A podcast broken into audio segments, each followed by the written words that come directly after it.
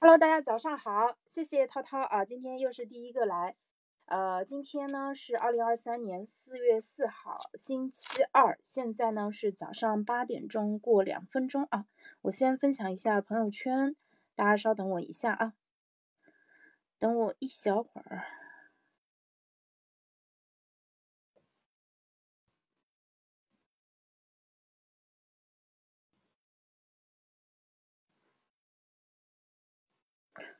那我们今天的直播就正式开始了。呃，中间停了一段时间，是因为我们家里人去医院，呃，做了一个小手术，所以呢，前一段时间在医院陪护，呃，然后时间不太稳定。那从今天开始，咱们直冲云霄早高峰会继续正常进行啊。我们在每周日早上八到九点钟，呃，跟大家去做一个小时的一个直播。那我们的 slogan 叫做“给我一个小时，还你一天的能量满满”。非常感谢各位朋友的一个支持。那大家现在是在上班的路上呢，还是在家里面啊？可以在评论区呃跟我们说一下，你现在是在上班呢，还是在家里？那我们直冲云霄早高峰是我和我的好朋友李仁冲呃两个人一起给大家呈现的一个直播的栏目。呃，那我是潇潇，呃，我在呃很多平台上都非常的活跃。然后呢，你们如果点开我的头像，可以看我的自我介绍。呃，我在过去一年的时间做了将近四百场的连麦，所以我也非常感谢这种语音连麦这个形式啊，让我把自己的不仅是表达能力、思维能力，以及是说这种呃自信吧，就完全给练起来了。我也非常推荐所有的朋友试一下这种方式。然后呢，呃，对于我们个人来说，它是一个非常好的呃安全的压力测试。就是你不需要像我一样一年讲那么多啊，你基本上呃一两天不用，呃你就每天开讲吧，每天讲讲个五到十分钟，然后呢，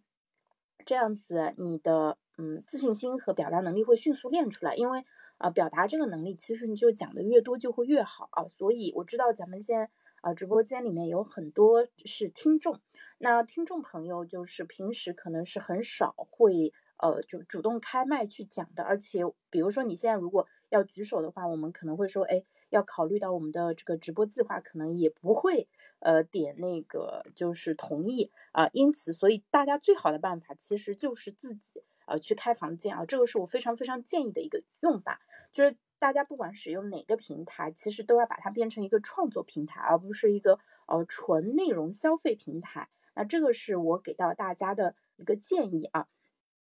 然后，呃，昨天我跟涛涛在呃打了个电话嘛，就我们在聊这个事情。其实我就说到，我们现在所有人，几乎所有人，除了一小部分就是觉醒的特别早的老师和朋友，他们可能就是输入输出比啊输出的占比会比较高。但是现在几乎所有人输出大概是十输啊不说说反了，输入就我们每天不停看听对吧，刷各种东西，差不多会看到十，但是我们。呃，就是表达出来的东西，其实可能只有零或者只有一，所以这个比例其实是严重失调的。那这就像什么情况呢？就中国古代有个神兽叫做貔貅，对吧？龙生九子，每一个都不一样。那貔貅就是龙的其中一个孩子。那貔貅的特点是什么？就是很多呃人会买貔貅的摆件放在家里面，因为貔貅呢，它呃它没有屁屁，所以呢，它只会它只吃不拉。对，所以它是一个只进不出的一个呃神兽，所以很多人觉得它是一个聚财的啊。那它对于做生意的人来说，这个只进不出，对吧？这个多多赚钱是好事情。但是呢，对于内容消费者来说，其实啊，如果我们只消费，我们只吸收，对吧？但是 没有一个好的代谢和分享的一个渠道，其实对我们来说是一件非常不利的一个事情。因此呢，希望大家。啊，这个啊，能够就给自己找到一个输出的渠道，不管你是发朋友圈，啊，你是写公众号，或者是说写其他，现在有很多地方可以发表，对吧？互联网时代，对多的是平台，但是难的就是我们的表达欲和坚持。那你最好把这个事情做得很轻松一点，不需要。呃，坚持。比如说，你如果用语音连麦的方方式，你自己开个房间，其实你都不需要强准备，五到十分钟，对吧？你想讲什么讲什么，你不知道讲什么，就说，哎呀，我现在不知道讲什么了。那这句话讲完，可能又有点思路了。哎，我突然想到一个点啊，对吧？呃，就是讲什么都可以。你甚至说，哎，我前面有个鼠标，这个鼠标是什么颜色的？就跟小朋友什么看图说话。从这个练起来，其实是非常非常有效的。如果你们家现在有孩子，然后他这个小朋友可能。二三年级的时候开始要开始试着写作文了，因为三年级不是要开始写长一点的作文吗？很多小孩都很头疼，一篇作文能写两个小时，啊，这几百字他写那么久，那主要还是因为他平时没有表达的一个习惯。那这一点在 我在育儿的过程中，其实也是非常非常重视的。我们家小朋友。对吧？他今天早上还在说，说他同学说他又不会画画，又不会玩橡皮泥，还那个不会英语。我没有优点，然后呢，就自己在那边，就是他因为今天有点不太开心嘛，这这两个礼拜都要在家休息，有点自怨自艾。我没有朋友玩，但实际上他有个很大的优点，他表达能力非常强。我觉得，呃，因为我公婆都是当老师的，然后我老公呃虽然不算很外向的人，但其实表达也还不错。那加上我现在做的工作一直都是。呃，就在做分享、做直播这种，因此啊，我觉得这个小孩的表达能力，呃，加上我们当时找的阿姨，就是我们婆婆的呃表妹，也是一个非常活泼外向、喜欢跟人聊天的人，所以呢，小朋友一直在这样的一个环境当中，就是他呃的表达能力被培养的很好。因此呢，我们最近在看说他要不要去上点这种公益的课外班，然后呢，有一个看图说话的课，我问嘉玲，我说要不要学，他说。他们都一致表示不用学了，我们表达已经很好了，不需要更好了。这种迷之自信啊！然后昨天给大家说一个很好玩的一个事情，就昨天我不是又录了个视频，就是呃讲年轻人怎么找对象嘛。然后我就就上传完了以后，审核通过了，我在那边自己听了一遍回放。然后他就在我边上玩儿。那过了一会儿，他跟我说：“妈妈，等我过生日的时候，你要跟他们说今天我儿子过生日。”我说：“为什么要跟他们说呀？”他说：“因为我想让他们知道呀。”他说：“你说完这句话以后，你再去讲你自己讲的其他东西吧。”然后我笑死了，我觉得就很好玩。所以他现在知道妈妈在做直播，也知道妈妈会教别人找对象啊。然后今天早上还问我，他说：“呃，是不是要很吃苦的人才能有对象？” 我也不知道他怎么把这两个事情关联起来。我们跟他说，说是的，就我们人要学会吃苦的，不能怕吃苦，对吧？我们不一定一辈子要吃苦，但是，就是如果你呃怕吃苦的话，你这辈子可能会有很多的苦要吃。但是如果不怕吃苦的话，说不定咱们就可以不吃苦啊。这个就有点好玩了。嗯嗯，我们对孩子有灵气，谢谢谢谢涛涛，哎，涛涛很会夸人啊，对，嗯。其实小朋友小的时候，他们呃，因为现在没有什么学习负担，说实话，他压力不是很大啊，因此就是你能看到他确实是有灵气的。但是如果啊，他以后读书以后就作业特别多，然后家长只盯到他读书的这一个点的话，其实有灵气的孩子，他的灵气也会被磨灭磨灭掉的。而现在有些教育体制其实是有点点问题的，我觉得属于家长跟学校呢都有，就是这个抓的重点都不太对啊，因此。我觉得父母其实还是要懂一点教育，这样子呢才能避免。就当老师这边给孩子特别大压力的时候，其实家长需要给孩子撑一个保护罩的，就是需要能够呃帮孩子去争取一点更多的一个自由空间，不管是让他能够独立玩耍的时间、闲暇不用做什么事情的时间，嗯，或者是呃就是老师说这里这里那做的不对，那老师当然希望我今天说你明天就改，对不对？但是人不是机器啊，不是摁一下开关这个问题就解决了的，所以呢，其实是需要时间慢慢改的。在这个过程中，他可能还会犯错，那老师是不是还会说他？那在这个过程中，你怎么处理好这个关系，对吧？既安抚好孩子的自尊，同时呢，又安抚好老师的情绪，这个其实对家长就提出了一个挑战啊，这也是我们作为家长应该做的。其实，在很多情况下，家长都要。嗯，担任起一个很好的缓冲带的一个作用，就是给孩子创造一个安全的一个环境。那这个安全包括生理上的安全，其实也包括心理上的安全。那这样子他才能够健康成长啊。这个是今天就讲的一个题外话。好的，那今天呢，我们会接着给大家带来《相约星期二》这本书。《相约星期二》呃是一本很老很老的书，它是一一九九五年的时候在美国出版的。然后它的作者呢是美国当时一个比较有名的体育记者，叫做米奇。那《相约星期二》的主角呢是米奇在大学时候的社会心理学教授，呃，叫做莫里。然后，嗯，我们在上一周二的时候，就是一周之前。啊，我们正好在星期二的时候分享了一下这本书的呃前面的一部分，就是呃，因为冲书它九八点半送完，嗯，他太太以后才能连麦嘛，所以前三十分钟我这边会 solo 一下啊，然后呃，我我接着给大家分享一下这本书吧。这本书呃，其实对我来说是影响非常非常大的一本书，因为在我青少年的时候，嗯，就是我初高中的时候，我之前在书店里面买了一本《相约星期二》，就是我的那本《相约星期二》比冲叔手上那本橘黄色的还要老。啊，然后这本书到现在全世界范围内累计已经卖了一千多万本了，就是呃，它被改编成了电影，也改编成了舞台剧。然后呃，舞台剧版本的话是台湾非常有名的一个呃这个表演艺术家金世杰。我不知道八零后的朋友可能对金世杰的名字比较熟悉啊，嗯，八九九零后、九五后的人可能不一定听说过了。就是你们九零后听说过金世杰吗？金世杰是一个老头儿，嗯，他是一个呃很好的一个演员，对，所以呃就是他在不管是在英语世界还是在华人世界，其实都呃产生了非常大的一个影响。呃，那我自己在青少年的时候，就是呃我有一些自己买的藏书嘛，这些书都是我自己去书店挑的。然后《相约星期二》是我特别喜欢的一本书，因为呃它里面讲的内容就对那个时候的我产生了非常大的一个影响。呃，它里面讲家庭，讲亲情，然后讲事业，讲人应该怎样度过自己的一生啊。所以呢，在我嗯上大学之前，我应该看了有十几二十遍。然后这本书也很薄，内容不多啊，字又很大，所以看起来比较轻松。然后里面讲的话题又是非常的深刻而且感人。然后大家现在去呃那个微信读书啊，或者得到电子书上面，其实都是可以啊看到。呃，这本书的电子版的，就是你们可以在我们的直播间听完以后呢，去找这个书自己再看一下，我相信对大家都会有启发。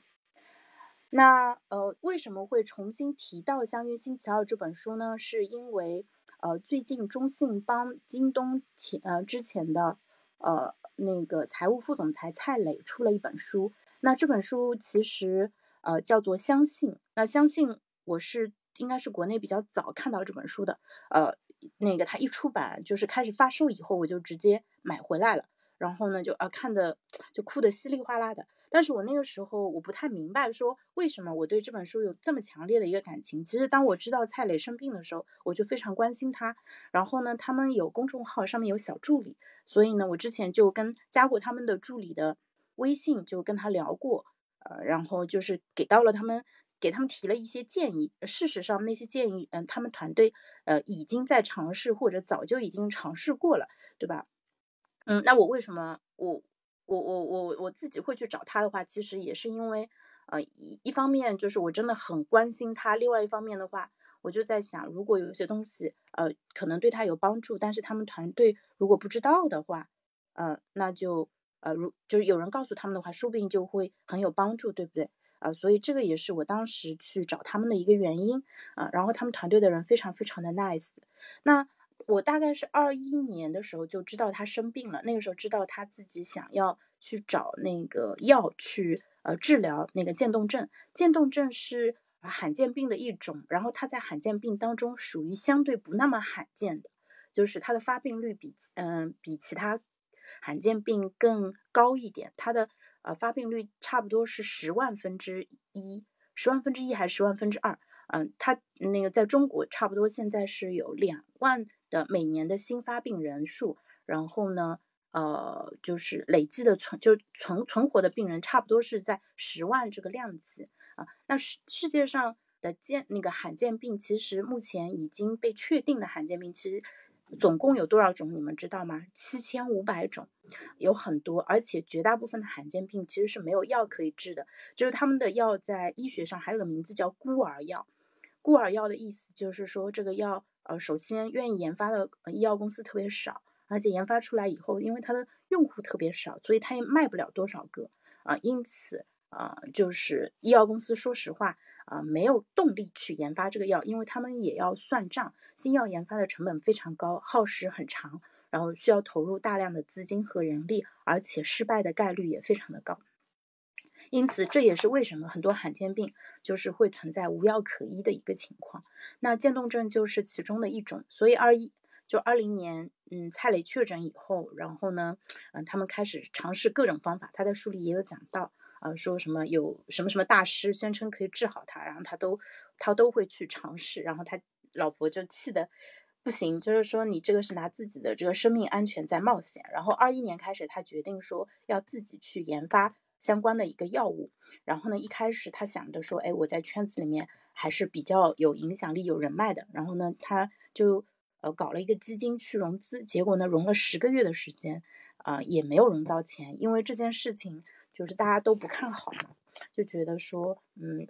一方面是说对这个前景不好，这个财务账算不过来；另外一方面就是牵头搞这个研发的人，嗯，蔡磊，你是一个病人，而你的生存期可能就只有两到五年的时间，对吧？如果这个药还没研发出来，你。人不行了，那这个事情怎么推进，对吧？然后之前他也碰到过一个产业基金，说愿意出钱，但是呢，要求是由他们来进行主导。那蔡磊说，这个也不能让你们来做，因为呃，对于病人来说，求生的渴望是非常强烈的，他们。会竭尽全力的去推进这个药物的研发，但是如果是对专业的投资团队来说，他们肯定会有投资回报率啊，或者是说一些呃其他财务指标上的一个考量，所以有可能会战略性的放弃一些东西。那嗯，他所以他考虑了这方面的因素以后，所以也没有呃接受他们的投资，呃，因此就是 在就找钱融资，就是自己去做研发这一块，其实他们是失败了的。那后面的话，就是他选的一个路线，就是他去找国内外的那个呃，就是企业，还有科研机构，还有科学家，去看看他们做的呃那些药物就能否用在渐冻症上面。比如说，有些人可能做阿兹海默的，有些人可能做什么呃脑卒中，就是中风呃或者其他的就是这些呃疾病，它其实都是跟神经呃相关的。所以呢，他就去拜访他们，去跟他们去聊，希望他们能够。呃，把相关的呃一个药物去用在呃渐冻症这个方向上面，所以在他的努力下面，现在呃就是根据他们团队的统计啊，有七十多条管线，管线就是医药研发的，你可以认为是一个呃就是在研发中的一个产品嘛，叫 pipeline 啊。然后呢，呃到现在的话，今年有一个就是呃药在临床当中了，但是它只适用于百分之十的患者，因为这是百分之十的患者是。呃，基本上明确是由某个基因导致的。那如果就是他这个药能成的话，那这百分之十的病人其实是能得救的。那蔡磊本人不在，他不是这个类型的。然后另外，嗯，就是他们其实七十条管线里面有三十五条已经确定是不可行的，那另外还有三十几条还在进行当中。那为了更好的进行实验，他在早期的时候自己就投资了一个。动物实验基地就是那个养小白鼠和其他那个呃实验用动物的。然后呢，就这个基地在后面他们 做药的过程中，其实也给到了他们特别多的一个帮助。因为他们自己的基地，首先它可以就这个基地可以不赚钱嘛，只要维持正常的成本就可以了，就可以比较低成本的进行动物实验。而动物实验这一块挺挺方挺挺费钱的。而且呢，他们的速度会非常的快啊，因为他基本上都会先满足自己这一就是这一块药物的一个需求嘛，所以他们呃就拿到批，就是可能定下来要做动物实验以后，它的这个速度推进的会非常非常的快。因此，就是二一年的时候我去看他的新闻报道，我觉得怎么办呀？这个人太可怜了，简直就是一个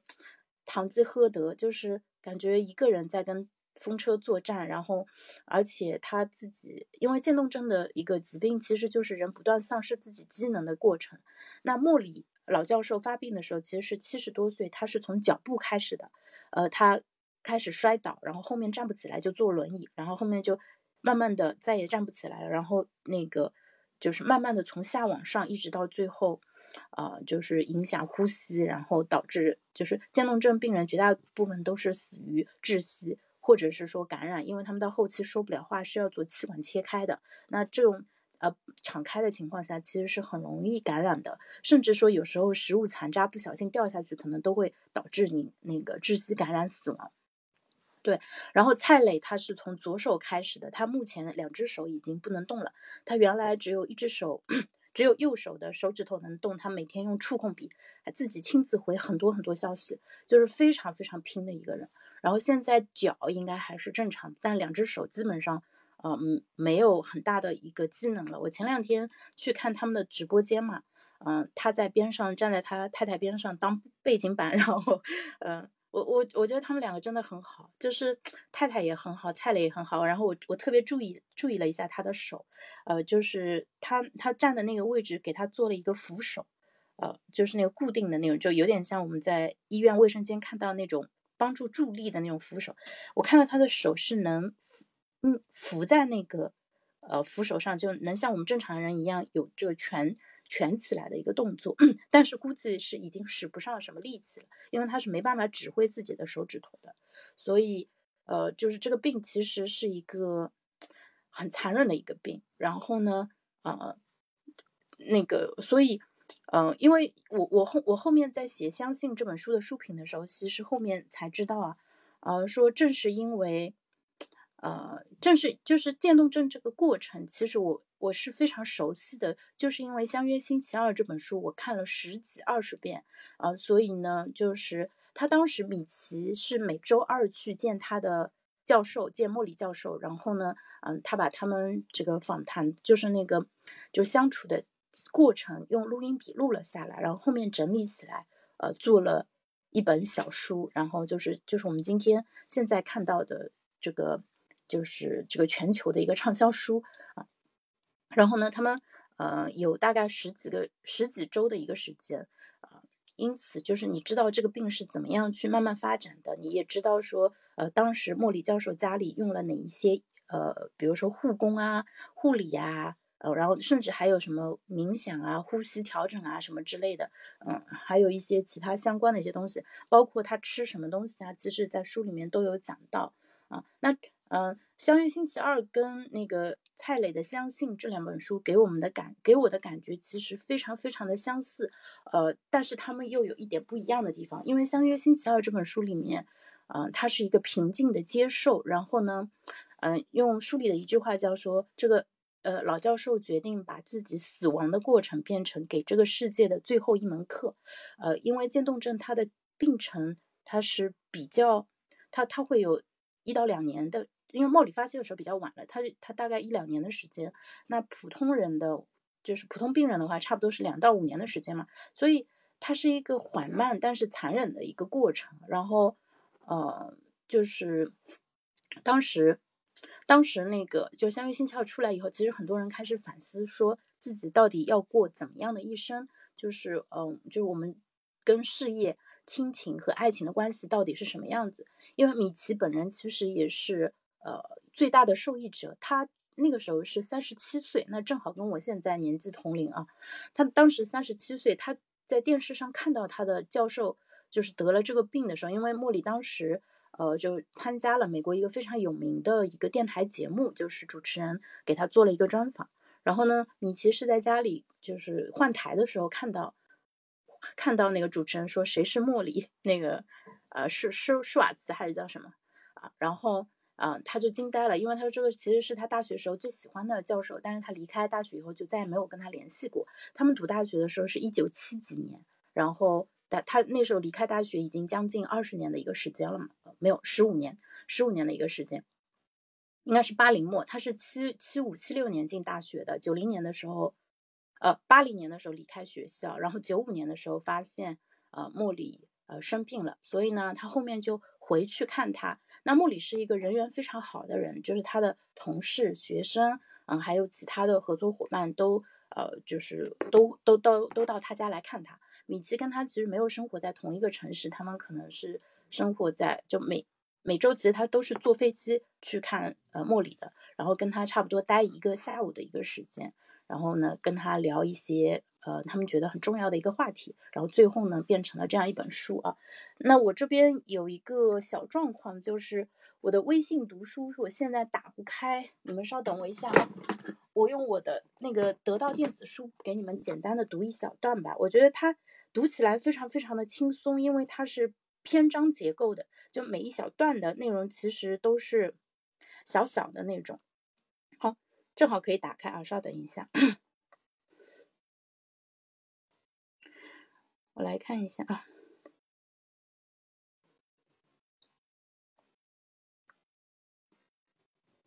嗯，下面看到了，下一张，嗯，OK，第第一个星期二，就这个是他们正式开始，就是呃第一周的一个事情啊。在那之前，米奇去见过他了。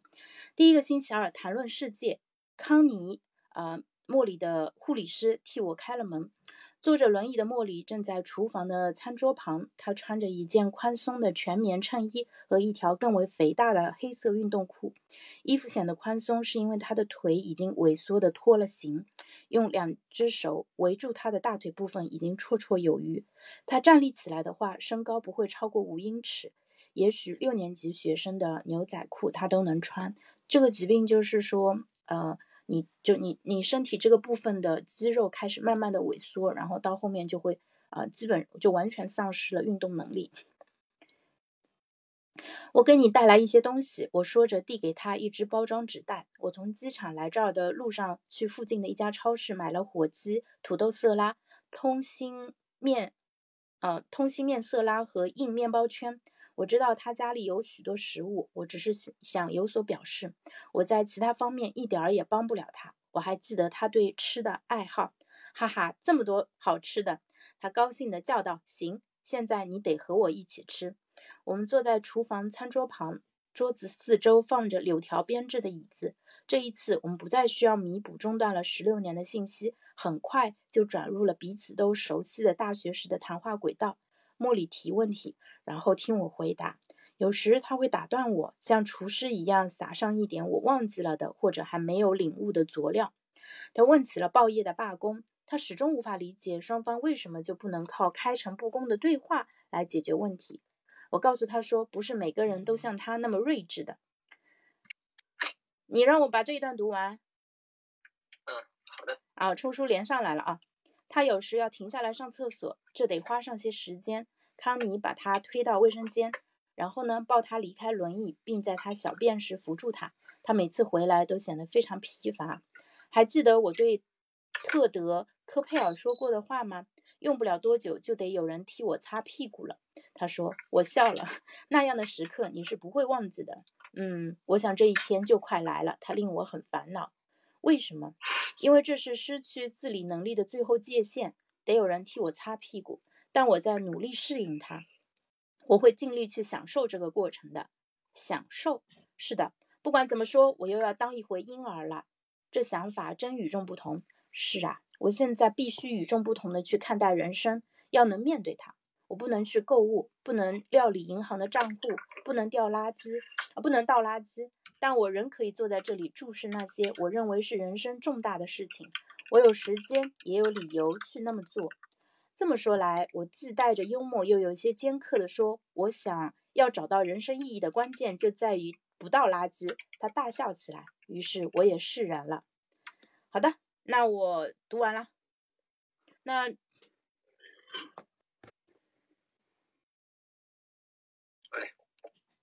好，冲叔，你可以开始说了。今天那个正好就冲叔说要写一下这本书的书评啊，那我待会儿也写一篇吧。嗯，然后那个还是跟上次讲的一样，二零二零一三年四月四号，对吧？我是零八年之前买的。对，我看一下，那个好像是镜像。啊，对，就之前的话是二零一八年四月四号，然后。二零一三年四月四号，那今天的话正好是二零二三年四月四号，十年之后，然后把以前就是 这个可以重复讲一遍的，就是以前呢，我绝大部分的这些书呢看完了之后，也确实只是在书上画了一些线啊，然后那个做了一些标记，然后呢，从来没有把他们的就是呃，或者说只有极少数的书，然后才会。把它去写成那个千字文啊之类的这样的一些书评，然后呢，呃，在从前年底开始呢，基本上呢，就是我现在重新看的所有的这些书呢，全部都会呃写至少那个七百字以上的，就平均七百字以上的这样的一些书评，然后呢，从去年下半年开始呢，就 呃已经写了两百。呃，四五十篇书评之后呢，然后逐渐开始就是对每本书的话都比较认真的对待，基本上平均下来的话，现在现在在写书评的话，写千字文这个太顺手了，就是每次的话都是一千五百字到两三千字，那个就有的时候的话都刹不住，所以呢，就是现在呃，同样以前是不写书评的，然后现在呢是变成写书评的呢，那这个中间就非常显著的差异就在于，当我写完这些书评之后，我就能够把它作为一个就是非常完整的一个知识的表达，然后呢就可以分装在我的一篇公众号文章里面，然后呢发给其他人，然后呢 就他们就可以呃。就其他人的话，就很容易在我的这个感悟中间呢，去得到一些他有所收获的东西，然后呢，让他对这本书呢也能够呃有所认知。那么呃我自己呢，就是同样在就比如说呢，《相约星期二》这本书，虽然我之前的话那个也做了很多的一些笔记啊，然后呢画了这些线，但是呢，我觉得呢，就是它全部都是一些非常零散的一些知识，它并没有被串联起来。那么直到我那这次。就今天早上我在那个呃抽了几分钟的时间，然后重新看的这个过程中呢，就是呃我会在一些关键的地方折角，然后呢，包括现在重新画的时候呢，我全部都是那个画关键词的这种方式，然后呢，我在写书评的时候呢，我就会呃直接很快速的翻到这些那个我标注出来，就是现在在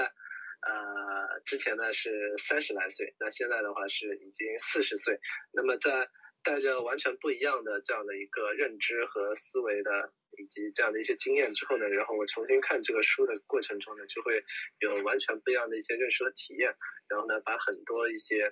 呃全新的东西，然后应该来讲，可能是随着这个经验的累积和认知的升级之后，呃，会变得更正确一点的这样的一些知识和观点呢，我就可以把它们就是以一篇呃千字文的形式，然后呈现出来。那么呃。我我相信呢，就是等我等我那个，呃，争取今天能发布。今天还是比较忙的，呃，四月四号，对，还是今天发布比较有意义一点，争争取那个呃下午那个把它给发出来吧。那么这样子呢，就是你会，呃，就是，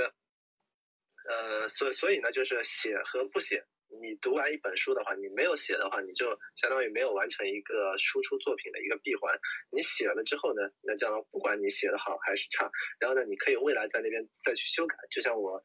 呃，去年前年底到去年那个呃三季度的时候呢，就相当于是写了两百四十多篇的这种书评的话，呃，都是平均七百多字的。那么呃，可能我现在重新去对他那个改写的时候呢，就可以把这个七百多字的文章改成呃一两千字、两三千字，对吧？然后呢，包括呢，就前几天在微信群里面灌水的文章，那就是呃坚持的鬼啊，就这种类型的，呃，当嗯，没声音，等一下啊。我现在还是听不到他说话，你们能听到吗？喂，现在现在呢？现在好了。啊，就是，呃，实际上，当我在那边那个去，呃，那，呃，就是当我在微信群灌水的时候，实际上我只写了那个一千字左右，但是，呃，等到我把那个所有的这些东西，呃，就是最终把这个灌水稿改写完了之后，实际上已经形成了一个接近三千字的文章。就是还是很长的，所以那个就是，呃，正规写改写的话，那个这个中间的这个差距还是非常大的。反正，呃，建议各位如果看书写书的话，你虽然呢就是可能呢读书速度不快，每年呢就是只看个几本书，但是一旦看完这个书之后呢，还是，呃，最好能够把它那个写一下，然后写成一篇文章，几百字也行，反正五百字以上就能够微信原创嘛，对吧？所以呢，就是还是写一下吧。啊，我我下去拿个快递啊。好的。你你那边继续。好。那个，我我接着往下讲啊。你冲叔，你要么先连一下，还是说你人放在这里？你先断开一下吧。呃，无所谓，那个一会儿会儿就好。啊，那你先静音。点一下右上角，先静音。好的，那我这边就接着往下讲，大家忽略一下他那个晃动的一个镜头。嗯，那个昨天我还在跟涛涛说，我说我们要尽量多写东西嘛。那写书评其实是一个非常好的一个方式，因为你愿意把一本书看下去，这本书肯定有触动你的地方，有就是给到你启发的地方，对吧？那呃看的过程中，我们会觉得说，哎呀，太棒了，这个怎么说的这么好？但是把书合上的时候，我们可能已经忘了说到底哪里给到我们感动了。所以我之前呃学到的一个读书的一个方法，其实刚才冲书已经演示过了，就是折角。那那个是一个日本人写的一个呃读书方法，它里面很简单。他说你第一遍读的时候，你觉得有感触的地方，你就折一个角，然后呢，等那个读完一遍以后啊，这个时候你已经忘了你为什么呃你当时折了哪些角啊什么那些内容肯定会忘掉的，因为我们大脑其实就是呃记忆就像一条河流一样，它会不断的被洗刷的啊。因此呢，你可以把你折角的地方翻出来再看一下。然后第二遍看，你依然觉得非常有收获的话，你可以在呃右上角或者左上角再折一下角。那如果一页书上面有两个折角，就说明这个东西它是经过了第二次的一个呃检验啊，因此比你第一遍折的那个角含金量会更高一点。那为什么会出现这种情况呢？因为我们看一本新书的时候，其实呃除了它给我们带来的这个真正的启发，其实还有一个很大的影响因素，其实是。嗯，好奇心就是新鲜感，对这个东西很新鲜。这个作者的表达方式非常的新鲜，这个作者，嗯，就是举的例子很新鲜，这个作者的观点对你来说非常的新鲜，因此会容易抓住你。但是当你把整本书看完一遍以后，你第二遍再来看这些呃对你有触动的东西，你第二遍依然觉得它很棒，那这个时候其实那是真正可能对你有帮助的一个东西啊。所以这个方法非常的简单，但是呢，大家可以试一下啊。对那这个是关于读书的一个方法。那我自己最近其实书评写的也相对来说比较少。嗯，我相信这本书我是最近写的书评，我是豆瓣上帮他第一个写书评的。然后学姐，你不是买了这本书吗？你们看完以后。呃，记得去豆瓣上面帮他打一下分数，因为对于图书来说，豆瓣是他们最最核心的一个宣传的主战场。呃，就是虽然可能会通过直播间或者其他方式去卖嘛，但是一本书的口碑其实依然还是由豆瓣这边是一个非常比较客观。的一个公正的一个榜单，因此大家如果看完这本书有被他触动到、感动到，一定要去豆瓣上帮他打分啊！我昨天看的时候，他的豆瓣得分还没有出来啊啊！这样一本书其实是真正呃对这个世界呃能够带来很多的正能量的。我是非常希望有更多的人能够了解到这本书，而且三月三十号的时候，它其实也已经。啊，那个上线了电子书，就是如果你呃那个想先看一下的话啊，推荐你们先去看一下电子书啊，其实会非常非常感动，因为人在面对疾病的时候，我们的心理反应其实都是差不多的。那蔡磊在生病之前，他是一个非常勤奋。一点都不浪费时间的人，每天工作很长很长的时间，就是一个拼命三郎。这也是为什么他到四十岁才结婚的一个原因。然后呢，他跟他太太的那个感情故事也非常的有意思。因为他第一次见面觉得两个人聊得挺好的，然后第二次就跟人家求婚了，说要不要结婚。然后他太太居然还答应了。我觉得这个点其实非常有趣啊。普通人不要模仿，普通人不要模仿，因为。呃，他们之所以能这样做，是因为两个人其实都有很强的一个资本，就是哪怕是婚姻不成功，就是他们呃手上的牌很好，有可以重来的一个机会。但是对于我们普通人来说，不建议大家闪婚啊。好的，那你接着讲。呃，实际上呢，就是今天呢，潇潇讲的呢，就是你会发现呢，就是我包括我在看这本书的时候，实际上呢，在最开始的时候，他就。呃，得出了一个非常重要的东西，就是面对死亡的平静。那么这个跟相信的蔡磊那个是完全不一样的，因为他本身是一个老人，所以呢，他对人生、对待死亡的这样的一个，就是这种认知呢，是跟蔡磊这样应该四十多岁那个年轻力壮的时候呢，就是完全不一样的。那么我们我们来看呢，就是实际上呢，就是呃，Morris 他对这个呃健康。他的这种疾病对健康人的有什么样的一个启示呢？实际上你会发现，就是当他渐渐失去这种行动能力的时候，他的社交关系实际上是逐渐的被因为行动受限的这个问题，然后呢逐渐的被剥离掉了。也就是说，很多人的话，他们就很多他可以呢出门，然后呢去跟别人去社交，然后呢去呃互动，然后呢获取这种，就是我们每个人的话都有，呃，社会上的这种情感依恋的这种需求。小孩子的话会依恋自己的父母，依恋自己的照顾人。然后呢，等到你那个成年之后，然后相亲结婚之后呢，然后呢，你的依恋对象呢会逐渐的开始那个迁移到自己的那个伴侣身上。所以呢，很多呢就是呃中年丧偶的朋友呢，就是他们呃。中老年丧偶的朋友呢，他们就会陷入到非常孤独的一种状态，因为他的原本的这样的一个安全依恋的这样的一些对象呢，然后就逐渐的，呃，就因为这样的一些各种疾病啊，或者是意外的情况，然后呢就消失了，然后呢他就呃，就是减少了这种依恋，他的依恋可这个托付的这种对象，然后呢等到老年之后呢，然后老老年的话这种。就是尤其是女性，然后呢丧偶的这种情况的话，因为男性的这个平均寿命的话比女性要低好几岁，所以呢这个是也比较普遍的一个现象。所以我们回过头来看的话，实际上你会发现，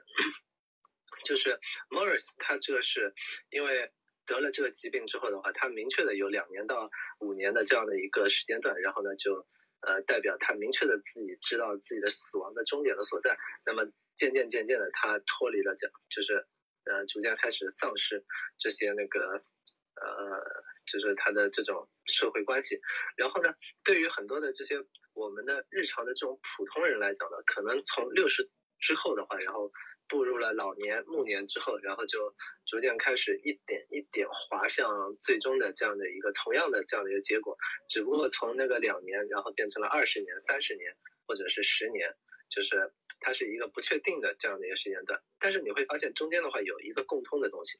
就首先人的行动力在老年的时候，它是渐渐渐渐的随着你的健康的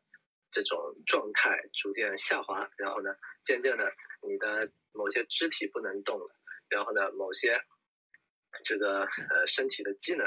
开始变弱，然后逐渐丧失了。有些人呢是呃因为那个没有好好的补钙。然后没有补充维生素 D，然后呢没有好好的晒太阳，然后骨骼不够强健，然后呢出现摔跤。那么我们都知道，那就是对于老年人来讲呢，如果他的盆骨，呃或者是股骨头在那边有骨折的这种，呃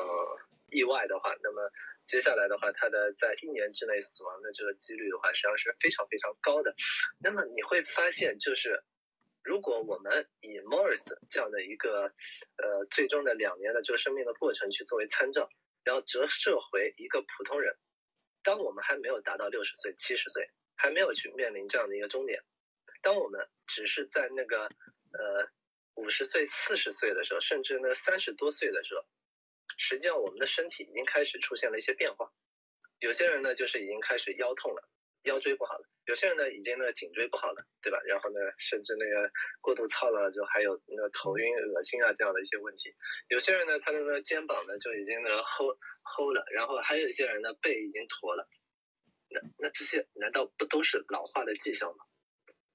渐冻症它不过就是把一个人的老化的过程压缩到极其短、极其明确的一两年之内，然后呢？让你体会到了这样的一个丧失行动能力的可怕，但是你从拉长时间维度的角度，我们每个人难道不是这样子一点点那个面向这个身体机能消失的这样的一个过程吗？只不过这个过程的话，比这些生病的人来讲是更漫长一点，而且呢，我们有机会通过一些身体姿势的调整，通过一些。呃，营养的补充，通过一些合适的这种运动和锻炼，我们是有机会把自己的身体状态弄得更好的。就像那个就是，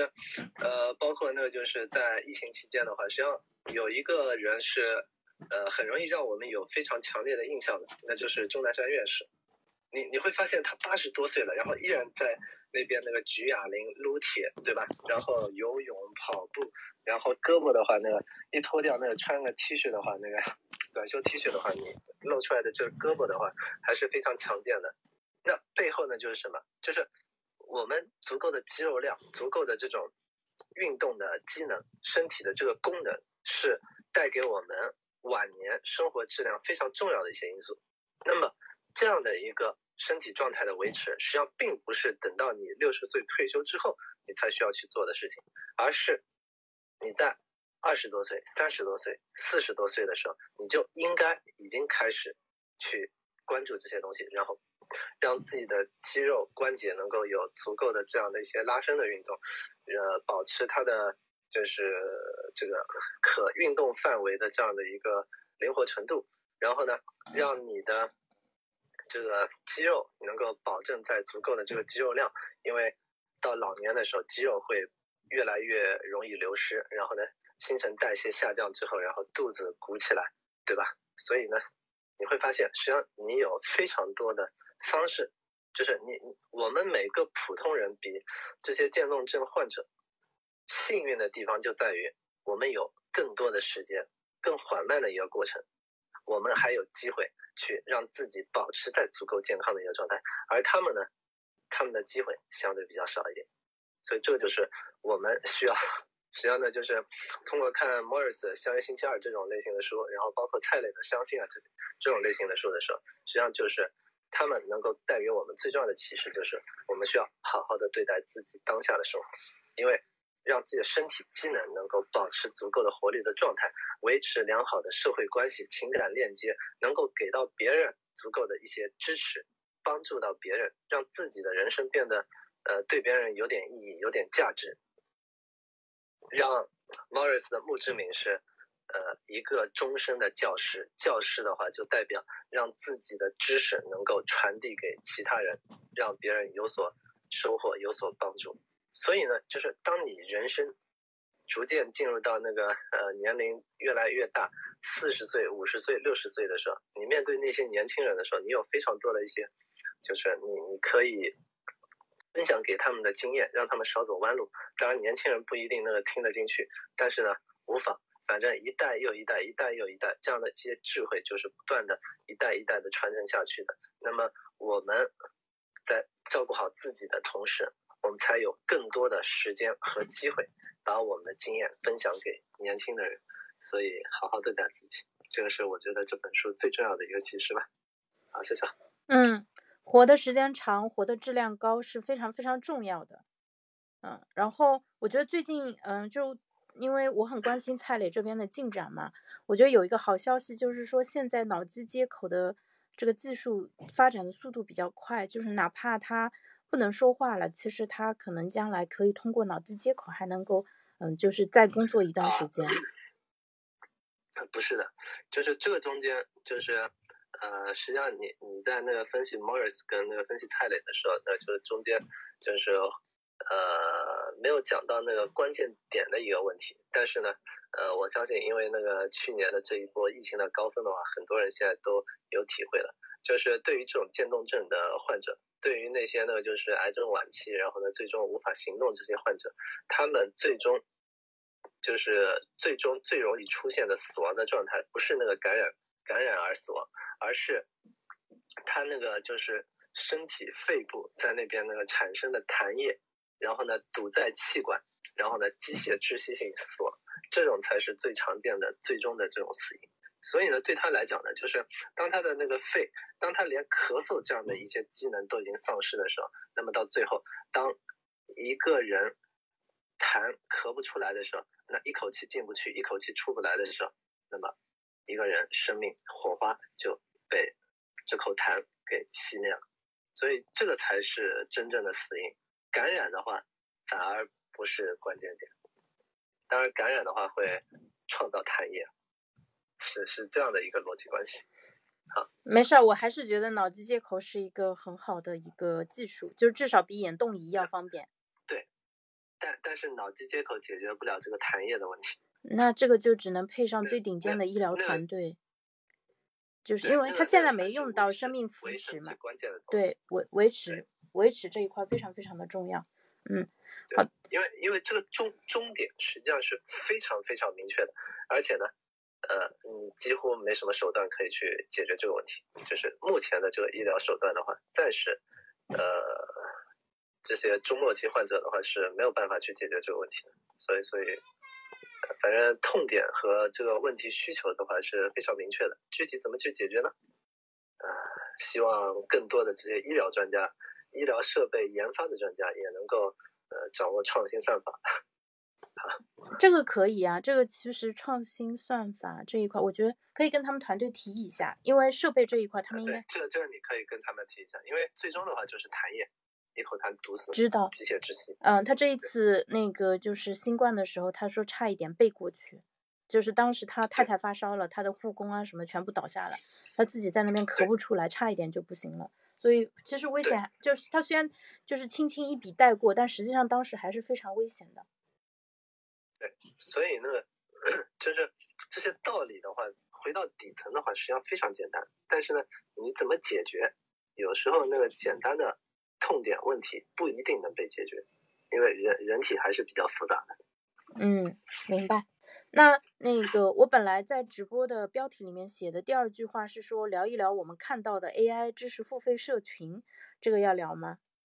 啊，可以啊。嗯，我们昨天也搞了一个星球啊，欢迎大家加入我们的星球。我今天会研究一下怎么在视频号里面去挂这个星球。啊，就到时候可以就直接下单了。那呃这一块其实非常非常热，我觉得很有意思的一个点，就因为我应该是国内相对来说比较早开始聊 GPT 相关内容的嘛。然后呢，就是过年我拉着 Thomas 又聊了很多遍，那个时候其实我已经觉得哎呀没有什么可聊的了。但我没想到，就是从 A 股那个暴涨那个时候开始，就是真正出圈了。我记得是一月二十九号晚上，我一个做财务的朋友来说，我今天研究了一晚上 Chat GPT。我说什么？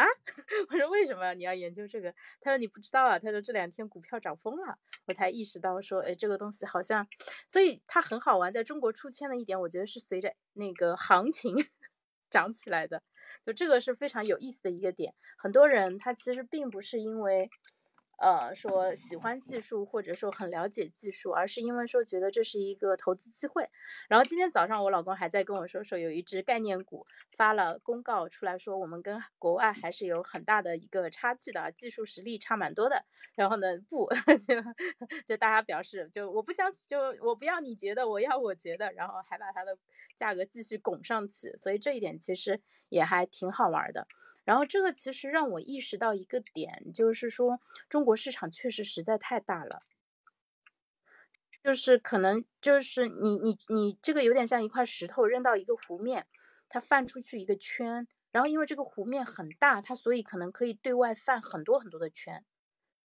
呃，因此呃就是说我们觉得说已经聊得差不多了，但实际上这个涟漪可能才刚刚触达一小部分人，还有很多很多人其实并没有真正被触达。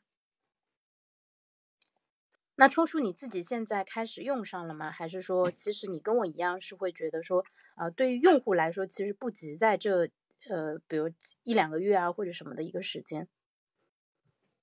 呃，就首先第一个呢，我会，呃，就是自己写作、写写书、改稿的这个过程中间呢，我接下来会把那个 GPT 四点零用上，然后呢，去比对一下它改出来的东西跟。呃，我在那边写的东西，那个中间有什么样的一些差异？然后呢，一定程度上应该可以，呃，通过一些预先的这种语料的设置，然后呢，去呃构建我需要的一些风格。那么这个是需要呢，就是后面调用 API 之后，然后呢去呃完善跑通的一个流程。那这是第一个。那么第二个呢，就是呃，我我不是买了一个那个解忧点呃 Wiki。解忧一点 wiki 的这个呃这个域名嘛，然后呢回头呢我会那个做一个博客，然后呢呃呃不是做做一个博客，做一个百科，然后呢就把那个人生各人生资本各个维度的那些难点、痛点、痒点，然后呢就逐渐全部都放在这个上面。那么最终呢就是呃包括呃就是我我还会把那个就是我的一些书稿啊之类的那个全部都那个就是投喂给。这个 Chat GPT 之后呢，然后呢，呃，形成那种问答式的那种呃小程序，然后呢，到时候呢，就是呃，如果有有谁对健康啊或者各各个维度的这些问题，然后呢，我我的这些呢知识体系里面有对应的这个语料的话，呃，有可能 Chat GPT 的话就可以帮我做一些简单的答疑，那这个的话也是呃一。其中的一种应用方式，然后再另外一个呢，就是，呃，我接下来呢不是 要开瑜伽馆嘛，给甜甜开一个瑜伽馆，呃瑜伽普拉提馆。那么这个中间呢，就后面的话可能涉及到那个也是健康问答互动，然后呢，包括是呃后续的呃我我将会把 Chat GPT 和各种 AI 的这种工具呢，全部都应用到这个馆的。呃，开设、建立以及后续的这个推广、流量获取啊等等，就全方位的都会结合 Chat GPT 在那边去应用。然后呢，今天我应该呃会争取还需要抽时间搞定那个 Magic Magic，就是那个 Mid Journey，就是那个 Mid Journey，Mid Journey，嗯，Mid Journey，然后就是呃，就是接下来的话，我会呃配合它。就是因为我的审美能力是很强的，以前呢就是跟我 一个就是设计师的呃一起的一个同事呢，就相当于呃他我我对他的那个设计能力的评价的话是 B 级水准，就是呃就是这是按照按照那个国内那个最牛的那个呃设计师公司那个东道设计的那个评价标准，就是 A 级的话是那个总监自己独立的能够产生创意，呃然后。啊呃呃，刚哎，总监的话是 S 级，然后 A 级的话就是项目经理级别的，能够那个做出自己的那个呃独立自主的这些创造。然后呢，B 级设计师呢，就是在那个就是有人带领的这个情况下呢，他能够创造出接近于 A 级的这种水准。然后 C 级呢，就是类似于像那个东道的那种实习实习生一样，也就是说，那个市面上呢可能。呃，很多的这些设计师，普通的这种设计能力，他们的这种审美啊、思维能力的话，他们只能够达到那个 C 级，然后甚至 B 级都没办法达到的这个程度。那么，呃，我具备的能力呢，是能够把 B 级，然后呢达到那个就是 A 级的这种产出，这是我的审美能力呃所带来的一个优势。那么，如果我直接用 Midjourney，然后呃，它本身有 B 级的这种设计能力的，然后呢，呃，以我的审美。让它批量设计，然后最终出出来达到那个我需要的这个成果，那我不就是很低成本，然后就能够呃把原本需要那个就是呃其他人配合我去做的这个工作的话，变成 AI 来配合我工作，那我不就自己变成了一个接近于 A 级水准的这样的一个设计师了吗？对吧？所以这个呃将会在。反反正后面的话，逐渐这个我我我会重度使用 Midjourney 这种类型的软件，然后呢，就大量的把我日常工作中跟设计、跟绘图相关的这些东西全部都呃，就是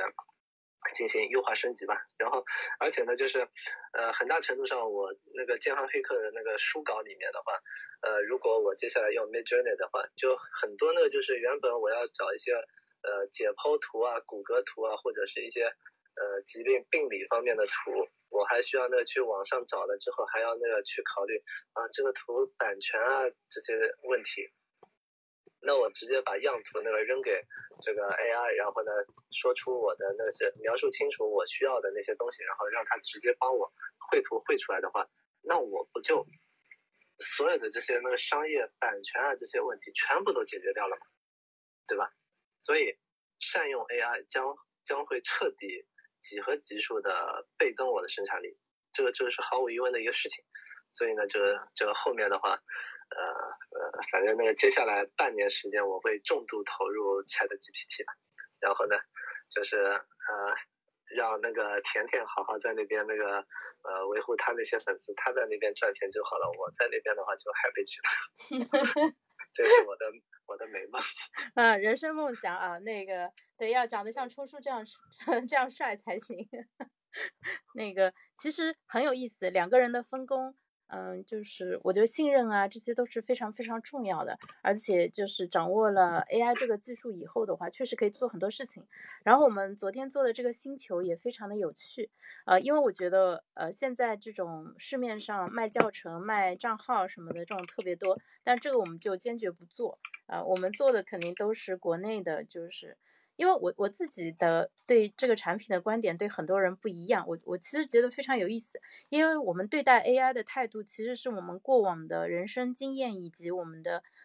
人生观、世界观、价值观的一个总和。冲叔，你同意吗？我觉得其实很有意思，你是如何看待这个技术的啊？然后以及是说，比如说吧，现在国外有一个一百分的产品，国内呢有一个七十分的产品，那你是要费尽心思的，我一定要去，对吧？哪怕有风险，我也要去问国外的产品呢，还是说我用七十分就好了？那我的答案其实我是会选择，就也不是不能用，对不对？我们把自己手上能抓到的牌打好就可以了。嗯，其实啊，在我看来，这是一个更加务实的一个策略。这个就像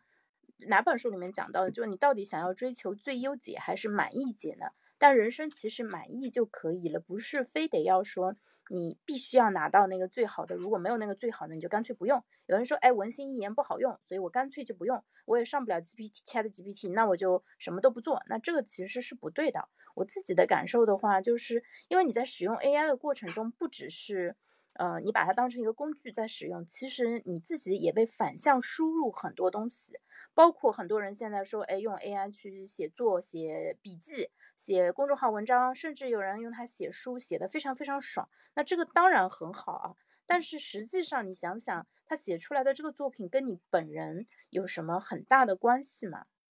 如果真的全部都交给 AI 来做了，那实际上跟我们本人的关系就不是那么大了。那人活着，如果机器把我们的活都给做了，那我们怎么办呢？我们难道去刷机器给我们生产出来的小某书和某什么音吗？就是像黑客帝国一样，然后成为人工智能的一个电池而已。托马斯已经明确反驳过这个设定了。他说，呃，人作为电池，它耗能本身可能都，呃，那个大于他自己提供的能量，所以这个是瞎扯淡。逻对逻逻辑上是不通的，但是从那个就是呃畅想的角度，这个是那个很很有冲击力的一个意向。嗯。对我们不会成为电池，我们到时候连成为电池的这个价值都没有，没资格，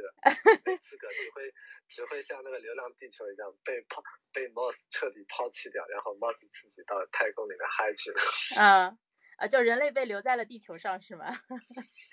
锁死你们。但呃，所以就是这个未来其实会非常非常的有趣啊啊，然后呢，我们在这一段时间里面的话。依然要保持乐观，保持学习，好好睡觉。对，所以呢，我们那个星球的权益里面还强行从冲叔这儿薅了一大把羊毛，就是加入冲叔、加入星球的人都可以直接获赠三个月的，呃，就是鱼比朝阳那个早起早睡社群的一个权益啊，就是把那些夜猫子们都带头改造起来。我觉得这个应该会非常有意思。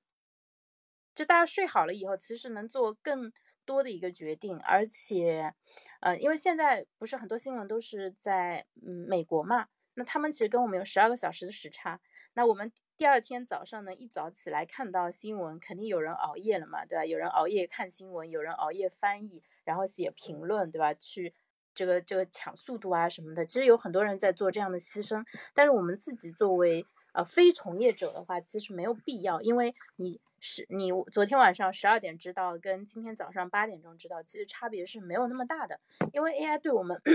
人类世界的一个改变，它应该是会持续很多很多年啊。因此，我自己感觉，我说如果你要去占领太阳，那你就要像呃什么百度啊这种啊那个王慧文啊他们那样，要尽快组建舰队，对吧？要该收购的收购，该拿钱的拿钱，一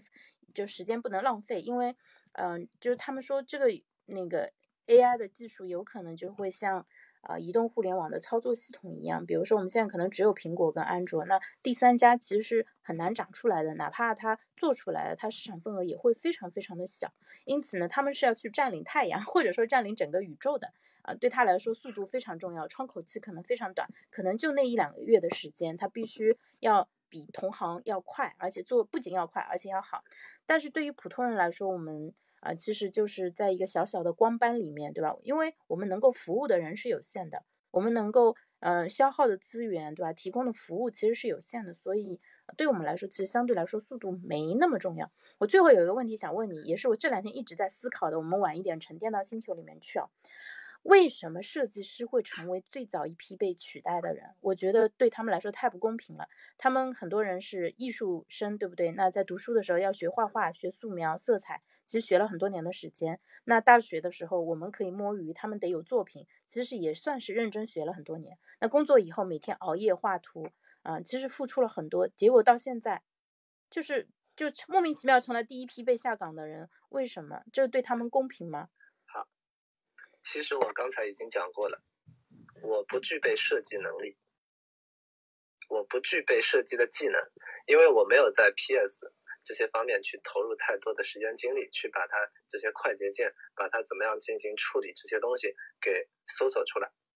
没有系统的在那边去学。我只是在需要用到哪个功能的时候，比如说我某一天需要把自己的这个呃照片原本是白底的，然后它官方要求的是呃蓝底的，然后我下载了一个 A P P，然后它在那边那个要出效果图的话，直接还要付费啊什么的。我一怒之下的话，直接 Photoshop 打开，然后呢网上搜了一个教程，然后直接自己很快速的给替换掉了，然后连头发怎么样处理我全部都搞定了，只是花了那个几分钟而已。对我来讲的话，我不是不会，但是呢，这些都是比较繁琐的一个技能。而现在 AI 的话是能够把这个，就是我连那个搜索这些东西都不需要了，我只需要呢把对应的这个需求和关键词，然后呢告诉 AI 之后，然后它直接通过技法的这个角度，然后直接就把它生成了。我我需要设计师吗？我不需要了。就是当我具备审美能力的时候，当一个甲方知道自己要什么，而且他具备审美能力的时候，他用 AI 更容易啊。当当然前提是他需要呢先花一定时间在那边，呃，掌握怎么样跟 AI 进行互动和交流。那么只要你掌握了这样的一个技法之后的话，设计师不存在了，设计师已经不被需要了。而你一个设计师的话，任何一个设计师对任何一家小公司来讲的话。每个月你加上社保啊之类的，你负担的成本的话是万把块钱，这还是基础设计能力的设计师。你现在几百块钱交个月费，然后呢就被那个 AI 给替代掉了，何乐而不为呢？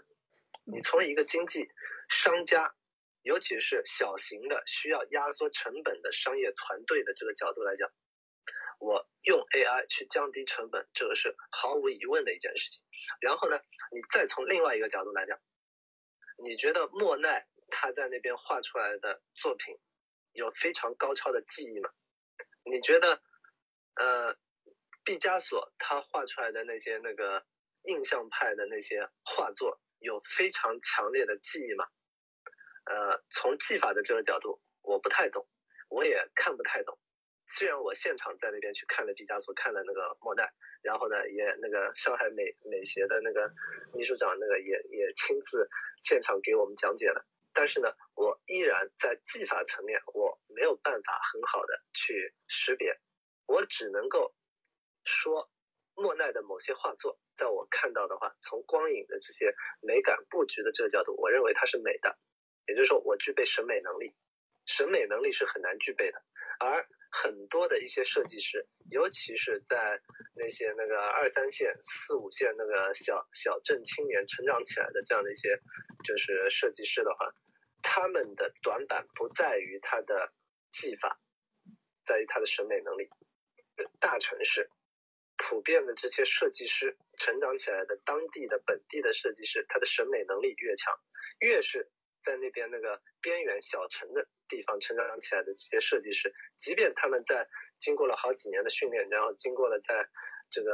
呃一线城市的这些那个美术院校的这样的一些熏陶，但是他的审美能力依然存在一定的问题。那么背后就是他训练的全部都是技法，而他的这个审美能力很难通过训练去获取。那么你具备审美能力的人。我不考虑技法的训练，AI 把技法、画作这些细节的东西全部都解决掉了，而且比普通的经过了十几年训练的这些设设计师、绘画师的这种技法更强。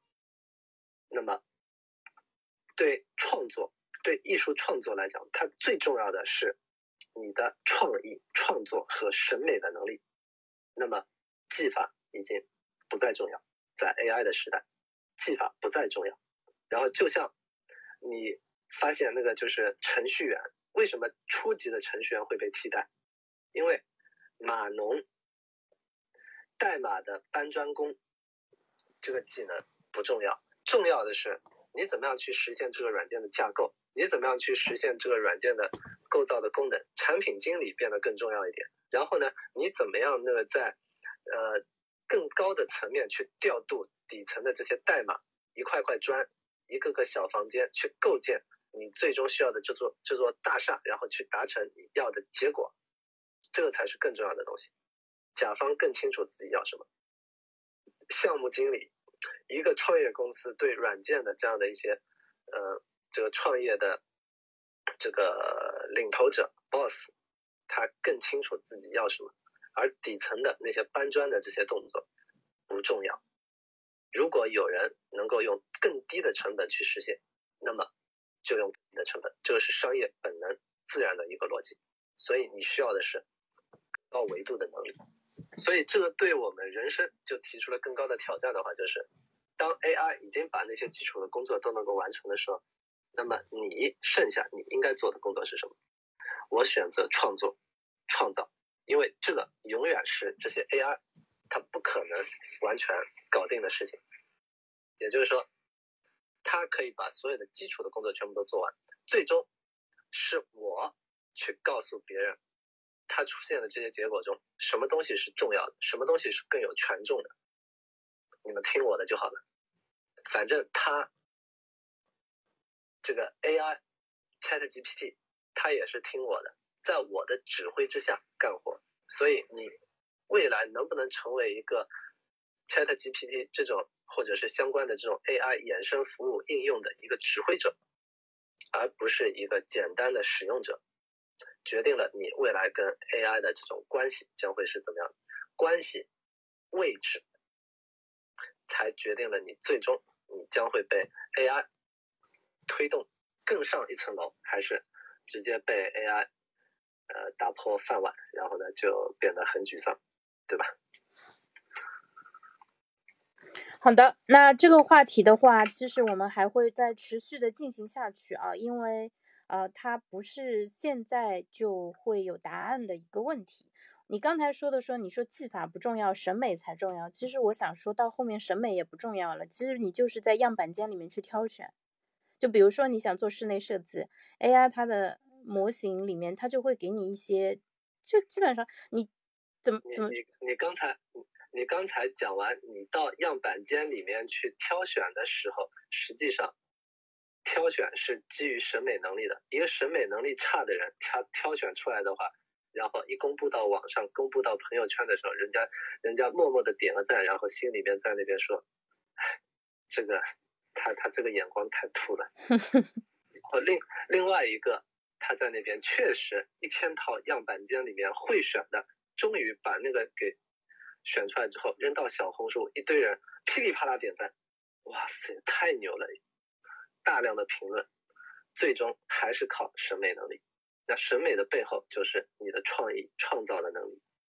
所以创新算法是很重要的，信息获取能力是很重要的，全局的能力是很重要的，论证分析的能力是很重要的。论证是决定你去分析这个东西到底是有效的还是无效的。然后呢，还有信息里面的话，就信息分析里面分析权重，什么东西是更重要的，什么东西是无关轻重的，对吧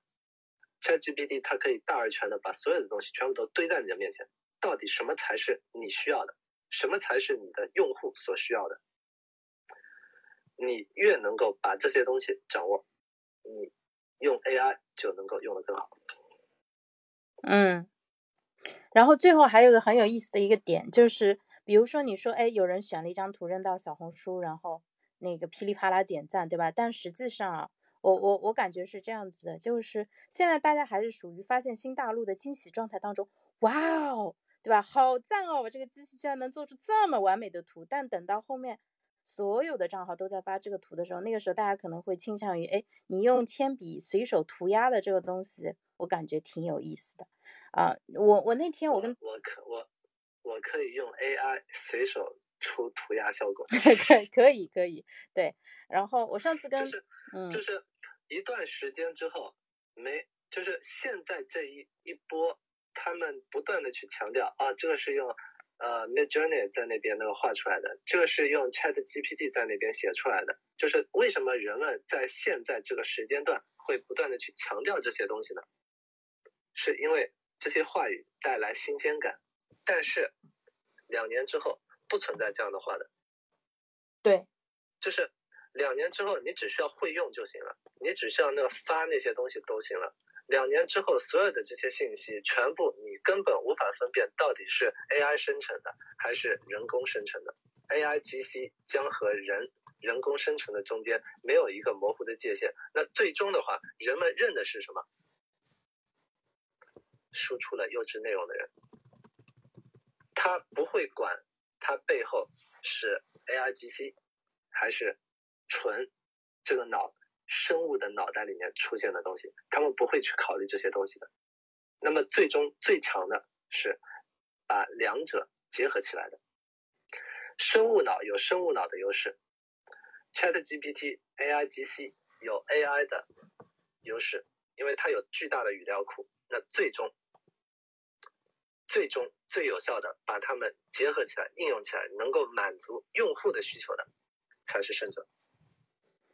嗯。对，所以这条路还很长啊，才刚刚开始，大家也不用着急，不用真的真的不用着急。现现在这段时间，越急的人越容易变成韭菜，然后呢就报各种呃 ChatGPT 这个培训班，然后呢你就包括我们这个 ChatGPT 的这个呃微这个知识星球的话，实际上并不需要那个大而全的信息，需要的是特定的一些呃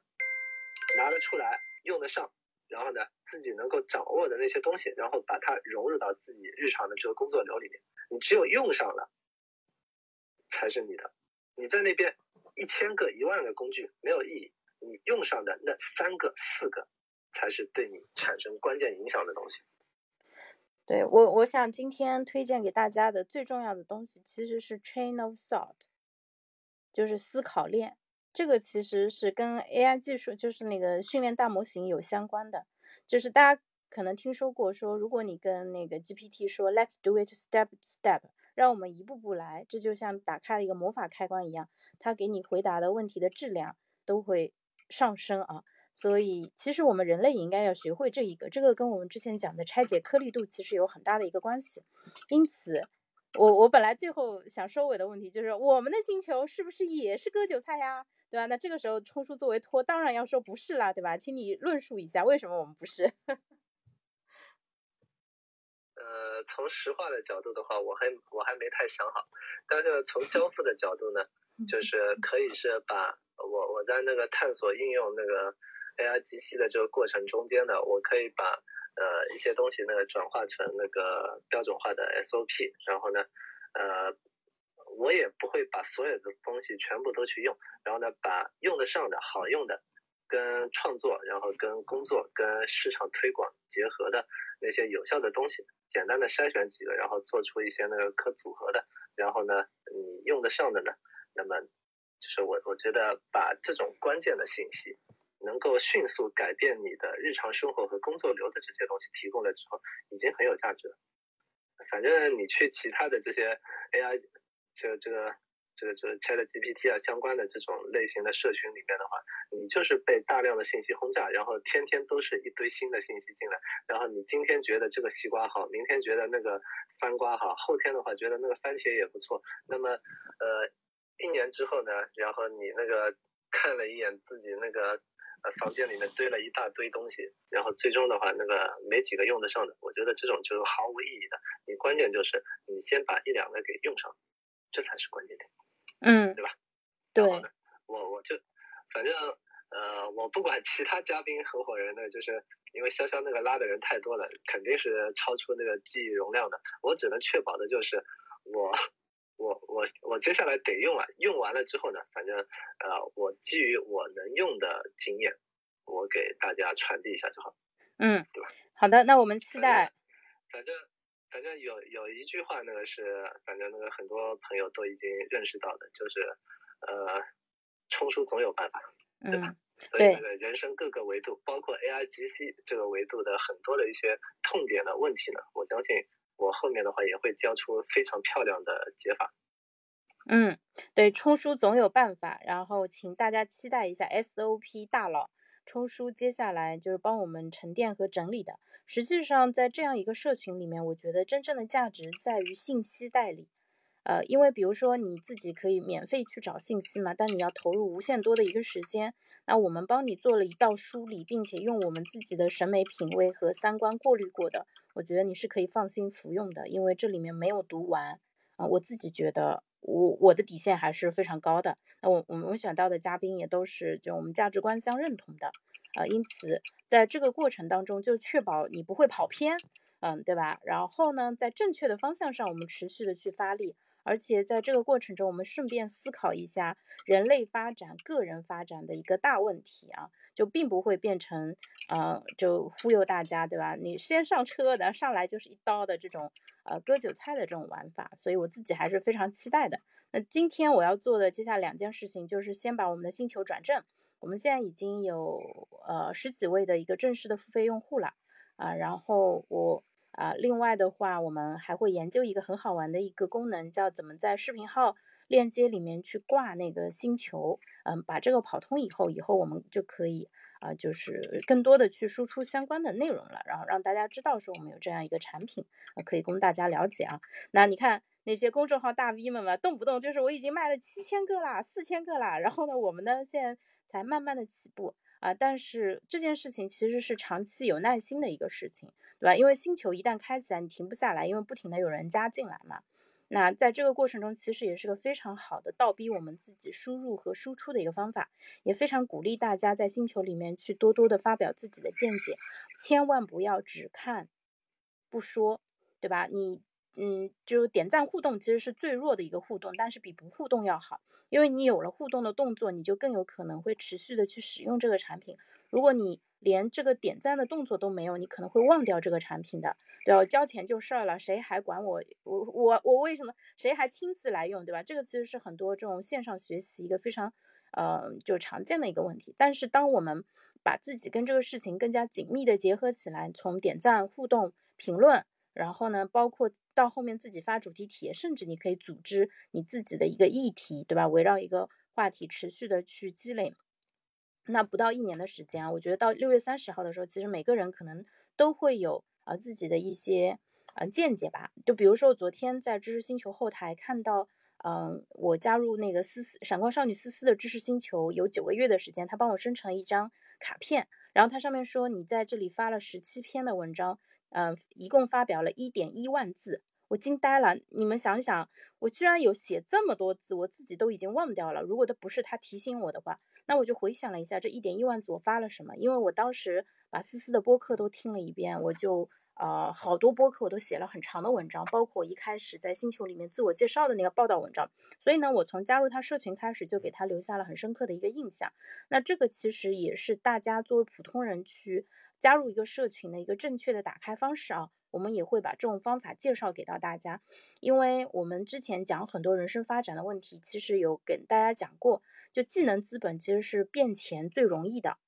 就是我们靠自己的技术吃饭嘛，对吧？我会做财务，那我能找份财务的工作，对吧？我会。呃，那个写代码我就可以找程序员工作，其实这个是相对比较容易的。其他人告诉你可以副业赚钱啊，或者说搞投资啊，这些其实风险都很大，然后投资回报率绝对没有他们说的那么高。因此，呃，磨练自己的技能是最实际的变成钱的一个方式。而社交资本就像冲叔和杨老师说的那样，它其实是非常容易。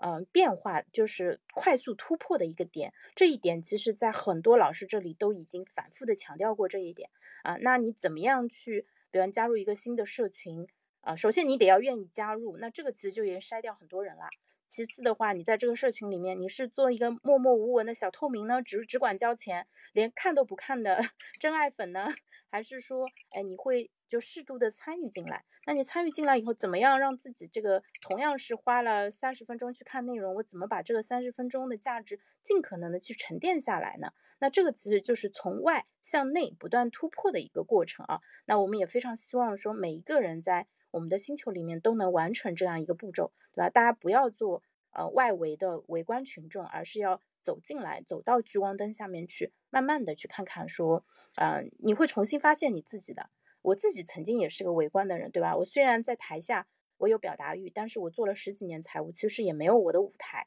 但是现在我的舞台，说实话就是靠自己创造的。而我们生活在一个很好的一个时代，呃，它的好的一个点就在于，只要你想表达，就会有舞台，然后这个舞台还会通过各种方式给到你一些观众，对吧？先是算法随便给你推一些，然后但你自己讲的时间足够长，慢慢的就会有人持续的来听，那你会有自己的关注，有自己的粉丝团，然后在这个过程中，慢慢的就变成了。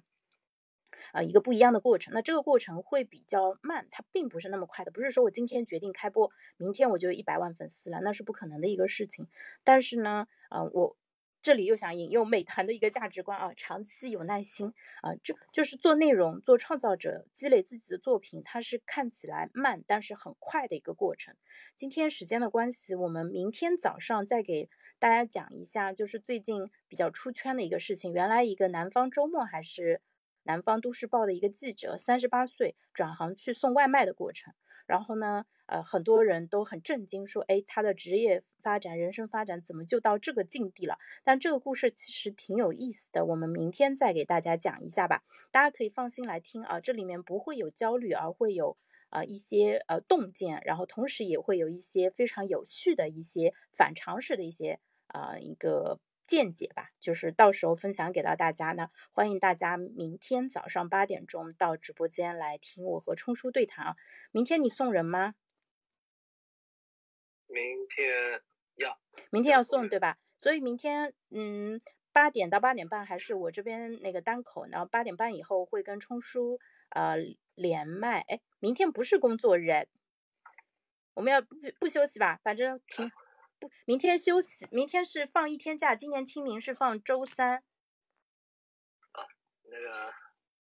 保持正常稳定的作息。OK。周一到周五就周一到周到周一到周五吧。嗯，行，好的。那明天大家休息，如果起得来的朋友，明天早上八点可以呃到直播间来跟我们互动啊，也非常感谢呃各位同学的一个支持啊啊，谢谢我们的老朋友们。那今天就先到这里了，谢谢大家。嗯，拜拜。